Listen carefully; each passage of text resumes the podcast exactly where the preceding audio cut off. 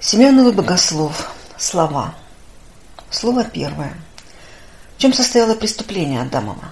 Как по причине преступления его все люди сделались тленными и смертными.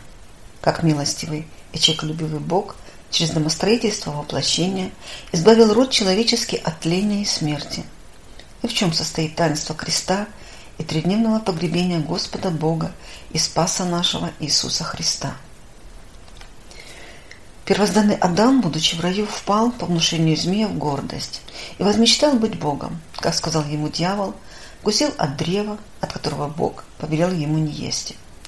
За это предан он великим карам, тлению и смерти, для смирения гордыни его.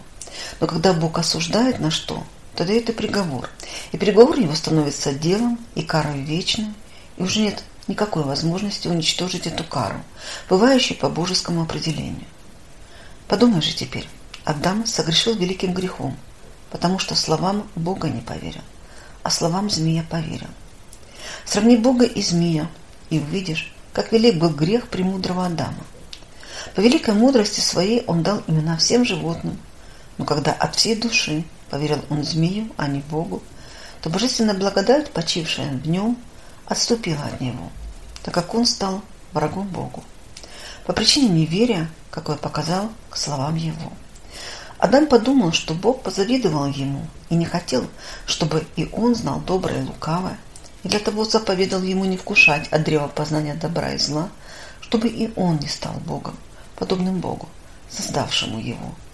И вкусил, и тотчас познал наготу свою.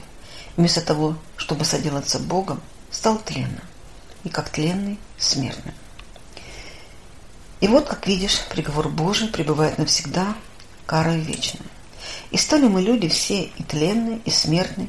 Нет ничего, что могло бы отстранить все великий страшный приговор. Когда же нет возможности отстранить этот приговор, то какая после этого польза от мудрости или от богатства, или от власти, или от всего в мира?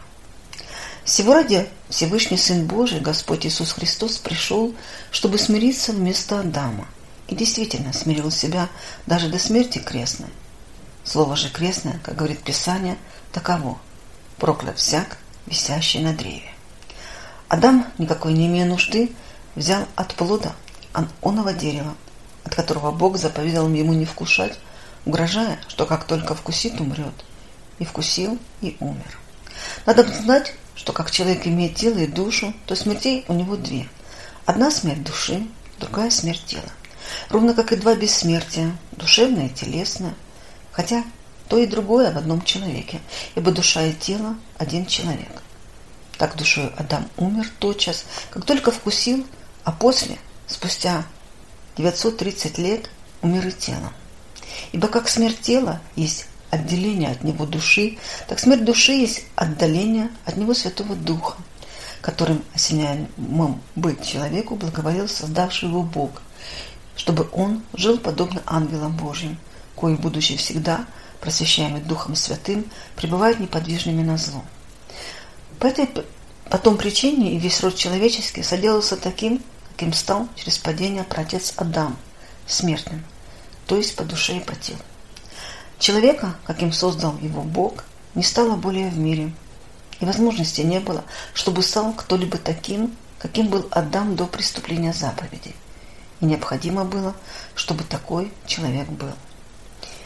Итак, Бог, желая иметь такого человека, каким вначале создал Адама, послал в последние времена на землю Сына Своего Единородного, и Он, пришедший, воплотился, восприняв совершенное, совершенное человечество, чтобы быть совершенным Богом и совершенным человеком. И божество имело таким образом человека, достойного его. И все человек – Другого такого не было, нет и не будет. Но для чего соделался таковым Христос? Для того, чтобы соблюсти закон Божий, заповеди Его, и чтобы вступить в борьбу и победить дьявола. То и другое совершилось в нем само собой. Ибо если Христос есть тот самый Бог, который дал заповеди и законы, то как можно было бы не соблюсти Ему того закона, этих заповедей, которые Сам дал? И если Он Бог, как есть воистину, то как возможно было бы ему быть обольщенным или обманутым какой-либо хитростью дьявола? Дьявол, правда, как слепой и бессмысленный, восстал против него бранью, но это попущено было для того, чтобы совершилось некое великое и страшное таинство. Именно, чтобы пострадал Христос безгрешный и через то получил прощение Адам согрешивший. Для этого вместо древа познания был крест, вместо ступания ног, которыми пролетели шли к запрещенному древу, и вместо прострельтия рук их, которые простирали они, чтобы взять плод древа, были пригвождены ко Христу непорочные ноги и руки Христовы. Вместо вкушения плода было вкушение желчи и отца, и вместо смерти Адама смерть Христова. Потом что было? Лежал Христос в гробе три дня ради таинства Пресвятой Троицы, чтобы показать, что хотя воплотился и пострадал один Он, Сын, однако домостроительство – это и есть дело Пресвятой Троицы. В чем же это домостроительство? Одно лицо Святой Троицы, именно Сын и Слово Божие, воплотившись, принес себя плотью в жертву Божеству Отца и самого Сына и Духа Святого, чтобы благоволительно прощено было первое преступление Адама ради всего великого и страшного дела. То есть ради этой Христовой жертвы, и чтобы силой его совершилось другое, новое рождение и воссоздание человека во святом крещении, в коем очищаемся мы водою, с растворенной с Духом Святым. С того времени люди крещаются в воде, погружаются в нее и вынимаются из нее три раза в образ трехдневного погребения Господня. И после того, как умрут в ней, всему этому злому миру, третьем вынуте из нее являются уже живыми, как бы воскресшими из мертвых, то есть души их оживотворяются и опять приемлют благодать Святого Духа, как имел ее и Адам до преступления. Потом крещенные помазываются святым миром и посредством его помазываются Иисусом Христом и благоухает преестественно. Сделавшись таким образом достойным того, чтобы быть общниками Бога, они вкушают в плоть Его и пьют кровь Его, и посредством освященных хлеба и вина соделываются сотелесными и сокровенными, воплощающемуся и принесшему в себя жертву Богу. После всего уже невозможно, чтобы над ними господствовал и тиранствовал грех, яко над богами по благодати. Так как Адам подпал клятве, а через него и все люди, от него происходящие, приговор же об этой Божьей никак не мог быть уничтожен, то Христос быть по нас клятва через то, что повешен был на древе крестном, чтобы принести себя в жертву Отцу своему, как сказано – уничтожить приговор Божий преизбыточествующим достоинством жертвы. Ибо что больше и выше Бога? Как во всем этом видимом творении нет ничего выше человека, ибо все видимое сотворено для человека, так Бог несравненно выше всего сотворенного, и ничто не может идти с ним в сравнение. Не вся видимая и невидимая тварь. Таким образом, Бог, который есть несравненно выше всего видимого и невидимого творения, восприял естество человеческое – который есть выше всего видимого творения, и принес его в жертву Богу и Отцу своему. Устыдившись такой жертвы, скажут так, и почтив ее, Отец не мог оставить ее в руках смерти. Почему уничтожил приговор свой и воскресил из мертвых, во-первых, и вначале тот, того, кто дал себя в жертву, в искупление и взамен за сородный ему человека, а после в последний день скончания мира воскресит и всех людей. Впрочем, души тех, которые веруют в Иисуса Христа, Сына Божия, всю великую страшную жертву Бог воскрешает в настоящей жизни, и знамением всего воскресения служит благодать Святого Духа, который дает Он душе всякого христианина как бы другую душу. Такая душа христианина потому называется верную, что ей верен Святой Дух Божий, и она приняла его – Дух Божий, который есть жизнь вечная, так как Святой Дух есть Бог вечный, исходящий из вечного Бога и Отца. Поскольку таким образом крест соделался как бы жертвенником этой страшной жертвы, ибо на кресте умер Сын Божий за падение людей, то справедливо крест и чтится, и поклоняем бывает, и изображается как знамение общего всех людей спасения, чтобы поклоняющиеся древу, крест освобождались от клятвы Адамовой и получали благословение и благодать Божию на делание всякой добродетели.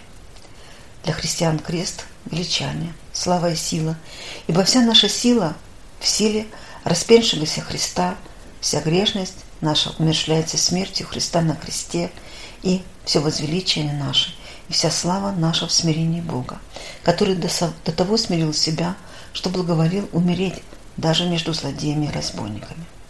По этой причине христиане, верующие во Христа, знаменуют себя знамением креста не просто, не как попало, не с небрежением, но со всем вниманием, со страхом и с трепетом, с крайним благоговением ибо образ Христа показывает примирение и содружество, какое вступил человек с Богом. Поэтому демоны боятся образ Христа и не терпят видеть знамения креста, изображаемым даже на воздухе, но бегут от этого тотчас, зная, что крест есть знамение содружества человека с Богом, и что они, как отступники и враги Богу, удаленные от божественного лица Его, не имеют более свободы приближаться к тем, кои примирились с Богом и соединились с Ним и не могут более искушать их. Если и кажется, что они искушают некоторых христиан, доведает всякий, что это борют они тех, которые не познали как следует высокого таинства креста. Те же, которые уразумели сие таинство и на самом деле опыта познали власть и силу, какую имеет крест на демона, познали также, что крест дает душе крепость, силу, смысл и божественную мудрость.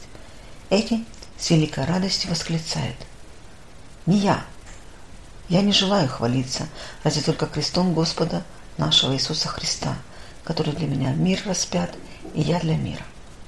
Итак, поскольку знамение креста велико и страшно, то всякий христианин имеет долг совершать его со страхом и трепетом, благоговением и вниманием, а не просто и как попало, по привычке только и с небрежением, ибо по мере благоговения, какое кто имеет ко Христу, получает он соответственную силу и помощь от Бога, коему слава и держава a Amém.